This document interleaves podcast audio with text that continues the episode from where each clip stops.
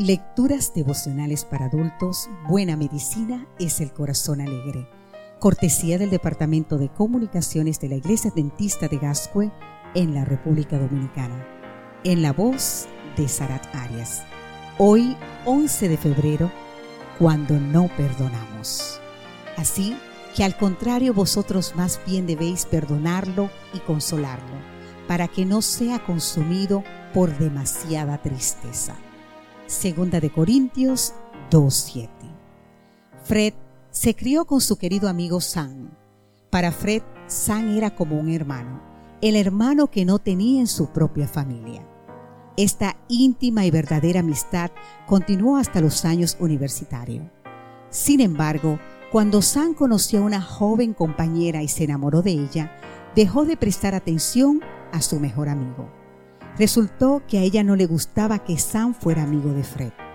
La situación llegó a tal extremo que cuando Sam y su prometida se casaron, no invitaron a Fred y ni siquiera le informaron de la boda. Fred fue incapaz de encajar la situación. En su mente y en su corazón albergó enemistad, odio y repugnancia hacia su amigo de la infancia. Esta postura la mantuvo durante años, incluso después de que él mismo contrajera matrimonio. Años después describiría su estado diciendo, aferrarse al rencor es como tomar veneno y esperar que la otra persona muera envenenada. Su resentimiento hacia Sam y su esposa era tan intenso que un día su mujer le dijo, Fred, yo te amo, pero no me gustan los cambios que estás experimentando por tu odio hacia Sam.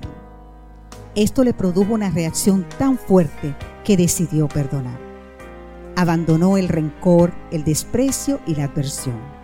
Finalmente pudo perdonar a su amigo. Tan grata fue su experiencia que se encausó en la carrera psicológica con especialidad en el estudio del perdón.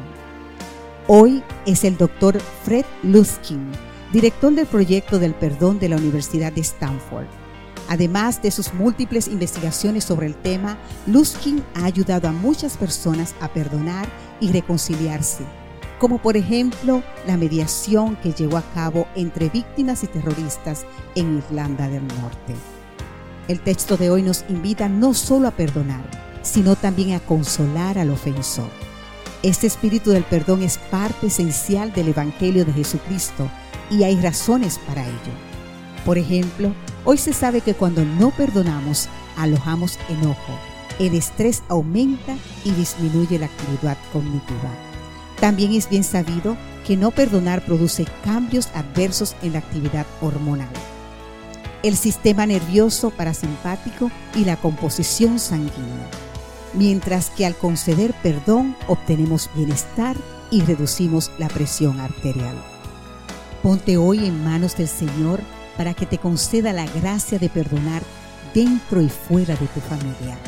Obtendrás múltiples beneficios y además Dios también te perdonará a ti de acuerdo a la promesa de Jesús en Mateo 6:14. Amén.